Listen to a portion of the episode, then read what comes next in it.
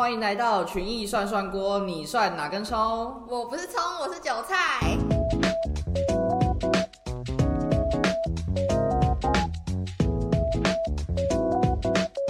一个月前，大家吵得很凶的十万印度移工，不知道大家有没有在关注这样的新闻？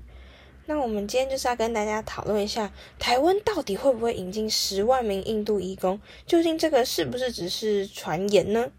台湾在一九九二年的时候，就业服务法就上路了。从那时候开始，台湾就大规模的引进泰国、越南、印尼、菲律宾等国的移工，而且花上了三十多年来弥平文化冲击，逐步提升了移工的劳动还有生活条件。但是近期传出台湾还有印度要签署一个劳务合作备忘录，简称 M O U。印度因此就会很有可能成为二零零四年我们开放蒙古之后二十年来第一个新增移工的来源国，来解决台湾的移工潮。但是这个消息一放出来之后呢，台湾的社群网络就开始涌现反对的声浪，甚至民间还发起了一个以反对引进移工为主要诉求的集会。那么在引进印度劳工之前，我们先来看一下，在台湾有多少印度人呢？根据内政部移民署的统计，目前持有台湾一般居留、永久居留的印度裔总共有八千多人。如果再加上大概有三千名经常出入境的一些印度留学生，那么在台湾流动的印度裔人口就有一万多人。为什么会把印度当成引进劳工的大国呢？我们可以来看一下印度的人口结构。他们现在的人口已经突破十四亿了，经济规模也是全球的第五大，国土面积甚至是世界上的第七名。他们的二十八个邦总共有二十二种官方语言，而且境内啊还有上百种的种族，还有宗教派系。所以对印度人而言，在不同地区出生、求学、工作，其实就是一个常态了。从这些条件看来啊，其实印度是一个很大的市场。像是群益就有推出一款印度中小基金，这个基金的特点呢，就是看好印度的人力资源很丰富，内需的商机很庞大，而且印度政府对于外资他们的态度是非常开放的，因此也吸引了很多的国际资金来投入印度市场。所以，我们这个基金就是聚焦在印度市场，然后以中小型的股票为主要的投资标的。OK，我们再回归一下这次的印度移工争议事件。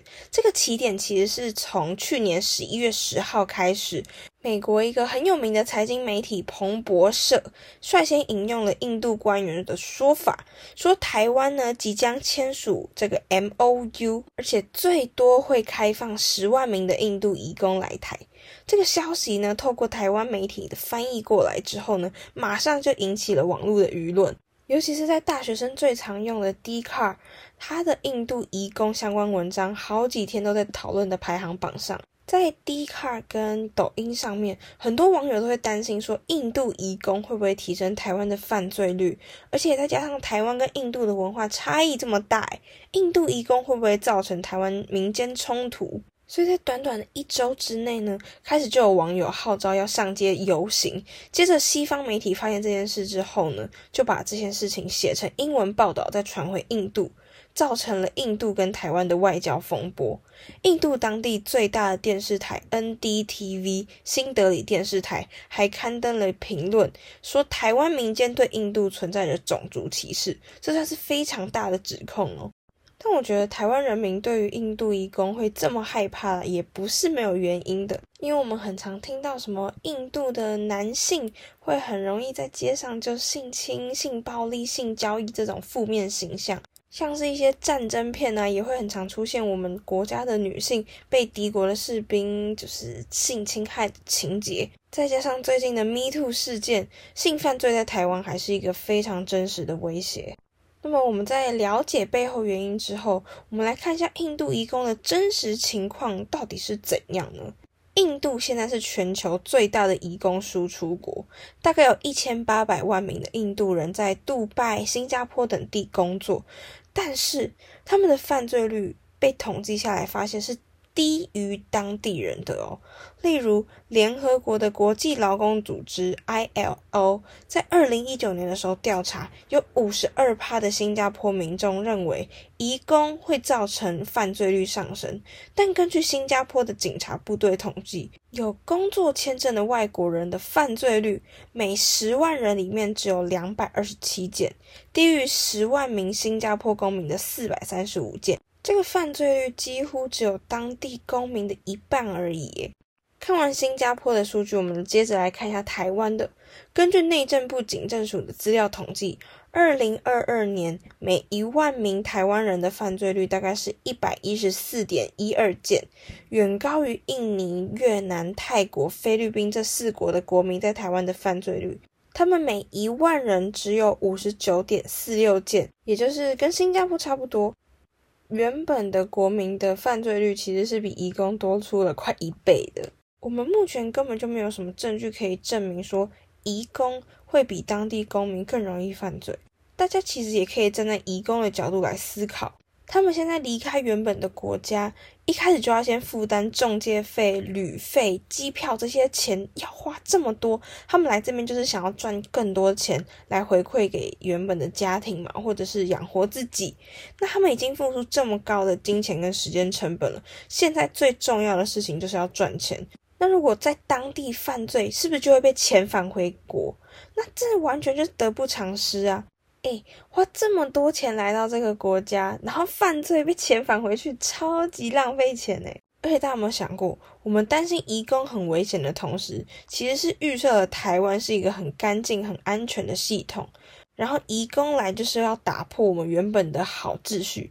但其实我觉得这完全是一个错误的想象，我们根本就无视了国内原本就会有的一些社会问题。你们觉得台湾有真的很安全吗？其实我们本身的犯罪率也不低耶，是我们根本就没有资格来说别人是比较低劣的。所以这个吵不停的 M O U 到底有没有签？印度移工到底会不会大举移民来台湾呢？